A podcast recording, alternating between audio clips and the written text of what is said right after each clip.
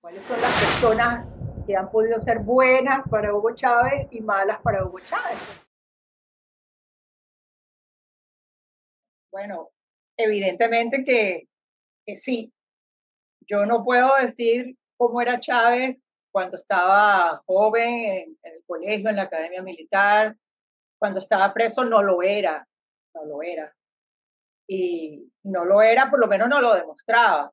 No soy psicólogo ni psiquiatra para, para profundizar. Pero evidentemente, como dije, cuando él asume la presidencia, meses después, porque yo narro en mi libro como él era una persona muy humilde, le gustaba hacer las cosas él solo, llamar por teléfono y al ministro de la Defensa, hola hijo, le atendía al ayudante, soy el presidente Chávez y le trancaban el teléfono porque pensaban que era un juego, ¿no?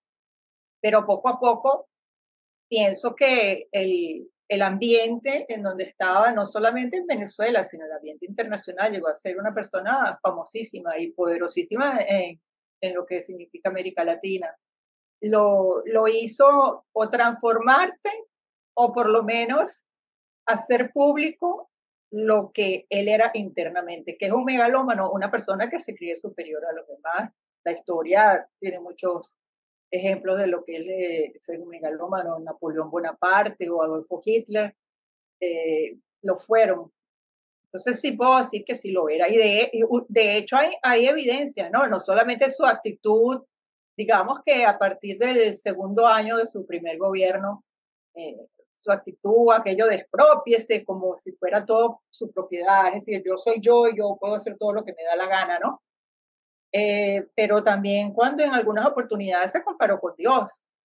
Recordemos que él se metía con las religiones, se metió con los católicos, le dijo al cardenal que recién había fallecido que lo verían, lo, se encontrarían en el infierno y se comparó con Dios.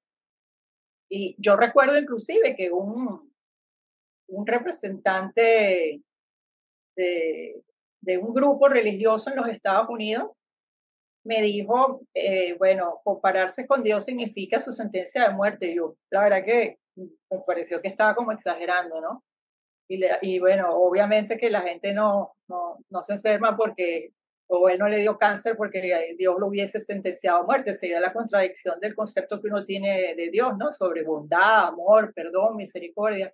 Pero evidentemente que esa actitud lo llevó a circunstancias o a situaciones extremas. Extremas hasta el punto de pensar que no necesitaba cuidarse ni necesitaba hacer nada porque él era más poderoso y más importante y más valioso que, que todos los demás. Sí creo que era un megalómano y creo además porque entre paréntesis, eh, la gente que trabaja en, frente a la comunidad o frente a las cámaras o en público, no solamente en el caso de los presidentes, candidatos presidenciales, artistas, cantantes, tienen un poco de esto y, y no es malo, ¿no? El problema es cuando pierdes la visión de la realidad, cuando de verdad te lo crees y piensas que los demás somos unos súbditos o unos idiotas que no pensamos o que no tenemos derecho, ¿no? y es cuando se llega al abuso del poder en el caso de, los presidentes o de los jefes de Estado. Y eso, y eso yo creo que eh, lo llevó a, a, su ruina moral. Creo que esa enfermedad, que además eso sí está demostrado sin tampoco ser médico, por supuesto, todo lo que son esas catástrofes internas que uno tiene, las depresiones, etcétera, lo llevan a uno a, perder la, a bajar las defensas y a ser pues proclive de, de, de tener pues algún tipo de estas enfermedades gravísimas. Lamentablemente sí tengo que reconocer que sí lo fue, un megaloma.